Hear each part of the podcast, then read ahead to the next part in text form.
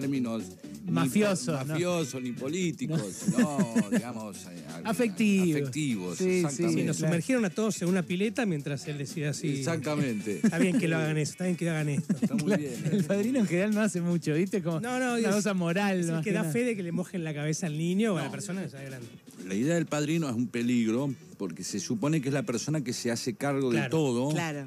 En caso de que al padre le pase algo. Sí, y bueno, acá. O sea, si le pasa algo a Berco y ya sabes. o a Nahuel vos. tengo que venir yo, que o a los vos. dueños acá de radio. La radio Eso sería más vos. difícil porque no sé si te confiaría las finanzas. a Está vos, bien, no, no, eso seguro que no, eso seguro que no. Pero- Hasta- pero llegué todo- hasta acá, digamos. Por supuesto. Sí, llegué hasta acá. No está mal. Pedro Saborido viene a presentar una historia de la vida en el capitalismo, su último libro, que eh, ya cuando recibí la semana pasada agradecí como corresponde, leyendo completa toda esta portada. Sí. Me parece que está bueno que hayas repetido el recurso de tus grandes éxitos. Es una anteriores. manera de resolver. es- es- esa es una pulsión capitalista también.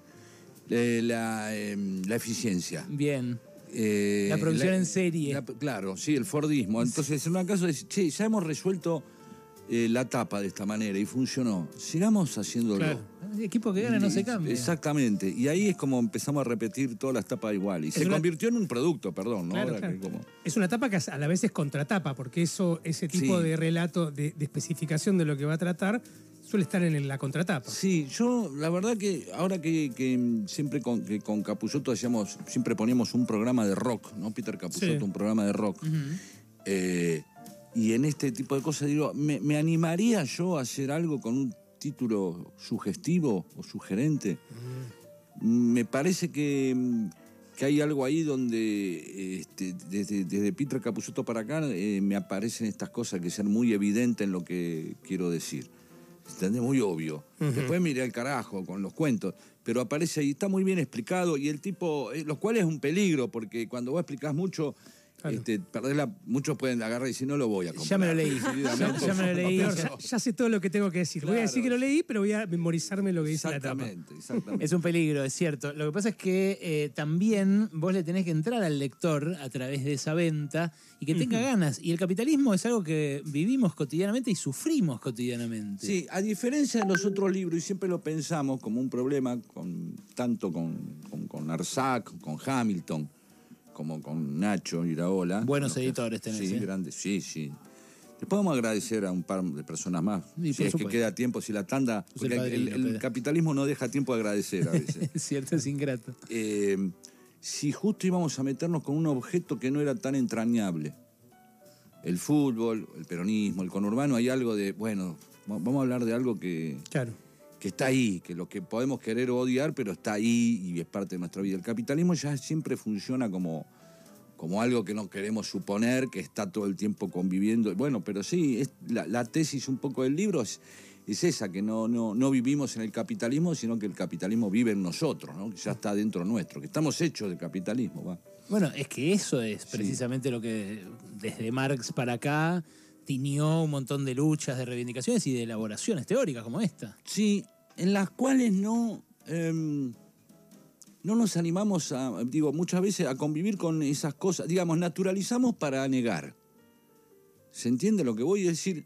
Claro, vos, vos negás para, para, para eh, sobrevivir en algún sistema, en un matrimonio, en una familia, en un barrio. te- Hay parte que tenés que negar. Sí. ¿No? Como diciendo, bueno, ah, sí, Esto no lo miro. No lo miro o lo sé, pero bueno, a ver, Berco eh, hace asado en zunga. Eh, entonces digo, bueno, Casi, está bien. una musculosa. Y, eh, claro, Sí. entonces decir. Bueno, por ejemplo, no cagar con la puerta abierta. Uno conoce, uno, "Epa, no iba a ir un un ejemplo uno, tan- uno conoce todo de su mujer, pero no caga con la puerta abierta y y, ella no caga con Claro, la y en ese momento viene el balance. O sea, para Claro. amar tenés que negar. Sí, Decir, claro. bueno, es una buena madre, qué sé yo, hemos pasado, viajamos juntos a Bariloche, qué sé yo, y ahí Claro, negás claro. una parte. Como Claro. el peronismo niega a Menem, ni se hace el boludo. digamos. Para amar hay que hacerse el boludo. Total. En muchas cosas.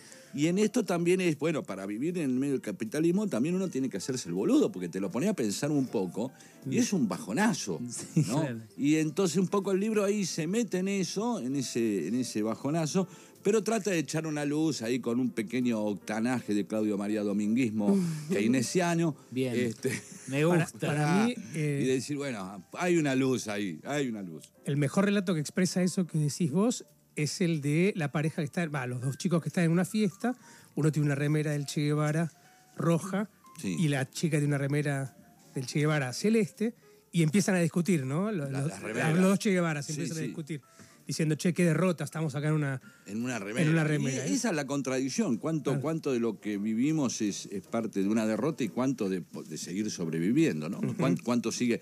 Un poco eh, hablando de lo que hoy actua- en la actualidad es lo que dijo Luis Juez, ¿no? Sí. Esta cosa de, che, pará, va- vamos a poner a pensar en si nos mejoró la vida o no. En el caso de Luis Juez sí le cambió la vida porque gracias a eso puede ser senador. Está cara o que no.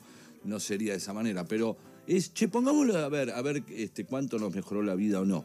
A ver, ¿qué, qué quiso decir el tipo en este caso? ¿no? Desnaturalizar un momento, a ver si eh, en- hay algunos momentos donde no alcanza con lo político para que nuestras vidas eh, mejoren. ¿no? Eh, no es el caso, no pienso como Luis Juez, ¿sí? Para nada, pienso que sí, la democracia nos mejora la vida, pero sí que la vida que llevamos y la misma democracia es una tensión en la que vamos so- sobreviviendo. ¿no? Y en el capitalismo es esto, a ver cómo la pasamos bien en esto, en medio de esta amenaza, porque estamos amenazados que si no trabajás no tenés plata y si no tenés plata no comés y si no comés te morís, ¿no? Y constantemente vivimos rodeados de miedo porque hay otro cuento un poco que habla de eso, ¿no? De cuando ves a alguien en la calle este, tirado, también es como una amenaza, es que te hace volver a pensar inconscientemente, che, y si yo fuera ese, bien, voy a tratar de no llegar tarde a la radio. ¿no? Automáticamente acelero. Claro, es como una, una forma de disciplina permanente Sí. que no nos damos cuenta que estamos inmersos, pero estamos ahí. Sí, sí, sí, sí, como, como la cantidad de, de- de enchufes que hay en la casa de alguien, ¿no? Vos decís, este, ¿cuántos enchufes hay en una casa de 1940? y ¿Cuántos enchufes hay en una casa de mil, eh, del año 2010, hecha en el 2010? Y, te Claro. das- y te das cuenta que uno ya tiene más enchufes, está más enchufado y poco a poco, sin darse cuenta, convive con eso, o como me pasó hace poco a mí, que es vivís rodeado de un montón de tecnología hasta que un día la termocupla, te enterás que hay una cosa que se llama termocupla. ¿sí? Este, se quemó. Y- se me quemó la termocupla. Me imagino tu frustración. No, ante no, eso. ¿saben qué es la termocupla? Pero No obviamente idea. ni la menor, No, pero... no, Pero la termocupla es ¿De qué el elemento? aparato eh, que está en el piloto del calefón que hace que no se apague el piloto. Entonces calienta siempre, Claro. eso es la termocupla. ¿Qué pasa cuando se quema la termocupla? Se apaga el piloto. ¿Qué pasa cuando se pega el piloto? No anda el calefón. ¿Qué pasa cuando anda, no anda el calefón? No No, no, po- podemos ser burgueses. Yo que la termocupla es la que también permite que, eh, que no se te que no se escape el gas, porque hasta que no se calienta la termocupla eh, no, no hay suficiente calor dando vuelta, entonces se apaga y Todo sabe mucho, Nahuel, porque no porque, no, porque mi viejo es gasista, si no no Claro, sabría. y eso es la construcción. Gracias a tu papá, sí. hay una construcción de vida burguesa. Sin gasistas no hay burguesía, no hay agua Exactamente. caliente. Entonces, terminó eso y ahí es donde descubrí, mira, que vino el tipo y empezó a desarmar el, el termotanque. Dije, Claro. mira cómo es por dentro un termotanque.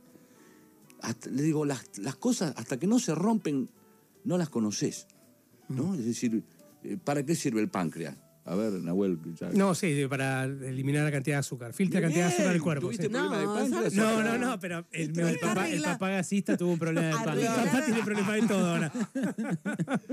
No, digo, generalmente no nos enteramos Pero claro, estaba pensando que el cuerpo hasta que no te duele, no, no, Claro. no lo pensás en él. ¿Qué es? Una vejiga. ¿Qué es la vejiga? Bueno, ahí te explica el médico no funciona. Ahora, Pedro, eh, vos sabés que yo no soy muy amante del capitalismo, No, lo critico bastante. sí. Es- Nada, acá es un programa, bueno, Pero sobrevivís adentro del mismo. Exactamente. Y le reconozco algunos valores, eh, como por ejemplo, eh, en este caso, la complementariedad perfecta que se estableció entre ese gasista que te vino a arreglar la termocupla y vos, que quizás lo hiciste reír alguna vez en algún momento. Sí. Fíjate vos la relación impersonal que se tejió entre ustedes, cómo permitió que él se riera por un lado y que vos pudieras volver a bañarte. Sí, vos decís como que hay un intercambio, un comercio constante, Sí. un intercambio constante. ¿Le sí. reconoces eso al capitalismo como valor? Lo que pasa que yo no sé si se lo reconozco al capitalismo o es eh, lo que el capitalismo finalmente, que es la gran duda, eh, expresa de cómo somos. Es decir, si es una expresión, es una de las formas de expresar lo que somos.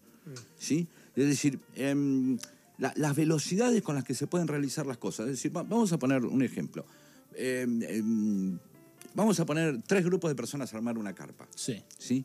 Este, voy a eh, aclarar esto, que no hay ninguna animosidad, es más, en el final vas a ver que no. Eh, podemos armar un grupo de Boy Scouts, una Sí. carpa, ponemos un grupo de trotskistas, Sí. armar una carpa y un grupo de hippies. Uf, Sí. ¿Sí? sí. ¿Quién termina primero? El Boy Scout. El Boy Scout. Boy ¿Por qué? Porque hay un bueno, Sabe, vamos, protocolo, qué sé yo. El trotskista empiezan, bueno, las discusiones. a ver, Asamblea, soviet. Asamblea, que si los hippies se fuman. Y no arman ninguna. Terminan adentro de la bolsa de dormir, Sí. ¿no? Dice, eh, soy un gusano, soy un gusano. Ojo que si hay tiempo, si le das, Pero, si le das tiempo, los trojistas pueden armar dos carpas de una Sí, sola. o varias. Capaz, ojo, ¿eh? este, este ejemplo en realidad lo uso en charlas que hacemos con, con Rep sobre el peronismo, donde decimos que el peronismo puede pasar por cualquiera de los tres estados, ¿no? Claro. Puede, estar- puede pasar a agarrar, estar discutiendo todo el tiempo, estar fumado o estar muy ordenado y avanzar.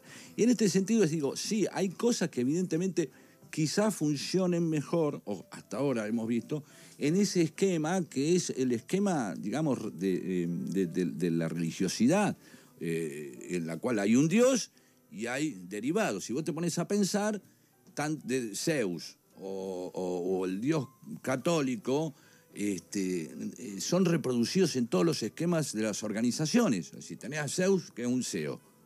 Claro. Después tenés a todos los dioses que son gerente de departamento, Claro, claro. el dios del fuego, el dios del, el del amor, el dios de la aguaflera, qué sé yo. Son y lo mismo pasa en el catolicismo y en una escuela y en una radio, en todos lados. Está ahí un esquema o en, una, o en un coro o en una, en una dirección, digamos, en un, perdón, en un ejército. Siempre aparece un mismo esquema, una punta ahí de flecha y, algo, y creo que la, la idea de lo que queremos nosotros, Berco, y esto sí, porque somos todos tipos comunistas, Pero claro. es que quisiéramos que todo no fuera así. Quisiéramos que todo fuera mucho más eh, plano, o directamente plano, cooperativista, lineal, eh, llano, donde todo... Menos no la tierra, la tierra no, plana no. no, no, no, pero se entiende, ¿no? Lo que voy, sí. digo, pero es difícil salir de ese esquema en el cual nos hemos construido todos, ¿no? Que es algo que arranca el mismo programa, bueno, el conductor y los columnistas, ¿no? Este, Pero está bien lo que vos te, pre- vos te preguntás. No podemos salir porque somos intrínsecamente así. Me parece que esa es la tensión, me- no, eh, que, que es una lucha por salir de ahí. Y creo que en ese sentido ha avanzado mucho la humanidad. Eh, pero siempre vuelve a repetir, el, digamos, el esquema presidencialista. No deja de ser el rey y la corte y los ministros, ¿o no? Eh, Claro. Otra vez lo mismo, se vuelve al mismo esquema, ¿no? Este, yo creo que la, la- la idea es ir contra eso, ¿no? Tratar de que... Y creo que cada vez puede suceder más eso, ¿no? Eh, en ese sentido soy espinetiano en que Mariana es mejor. No creo que el, el mundo entre en una... Creo que más allá, vos me podrás dar datos y me decís, no, Pedro, mira, la concentración de riqueza no es la Viene misma. fea, sí. Viene fea últimamente, que yo. Pero en cuanto a un montón de cosas que tengan que ver con los derechos, cosas, me parece que el mundo está un poco mejor. O por lo menos yo a veces veo la Argentina y quizás la comparo con un momento donde tiraban gente viva de un avión. Y eso Y sí. entonces este, digo, sí, señor juez, este, no señor juez, Luis Juez. Señor Luis Juez. Alguna gente le cambió la vida, básicamente porque no la tiran viva de un avión. ¿no? Exacto, exacto. Uno a veces se empieza a conformar con poco, ¿no? Claro, no Pero- es- no es- y no es poco. y Pero, no es poco, pero claro. creo que eso es, sí, totalmente. En el libro es eso, la tensión de, de querer ser de otra manera y por otro lado decir, ay, no, no será siempre así, Mm. no estaremos hechos de esto. ¿Lo estamos discutiendo? ¿Sentís que está esto en discusión o estamos un poco adormecidos? No, yo siento que hoy hay.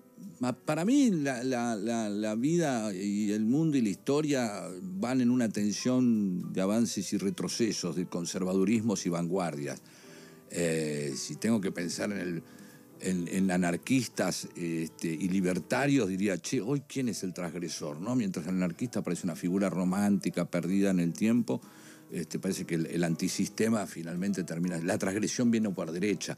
Pero cuando la transgresión viene por derecha, quiere decir que en algún momento una cosa de la izquierda que ha tomado una gran parte de la, de la cultura y la ha hecho, este, la ha naturalizado.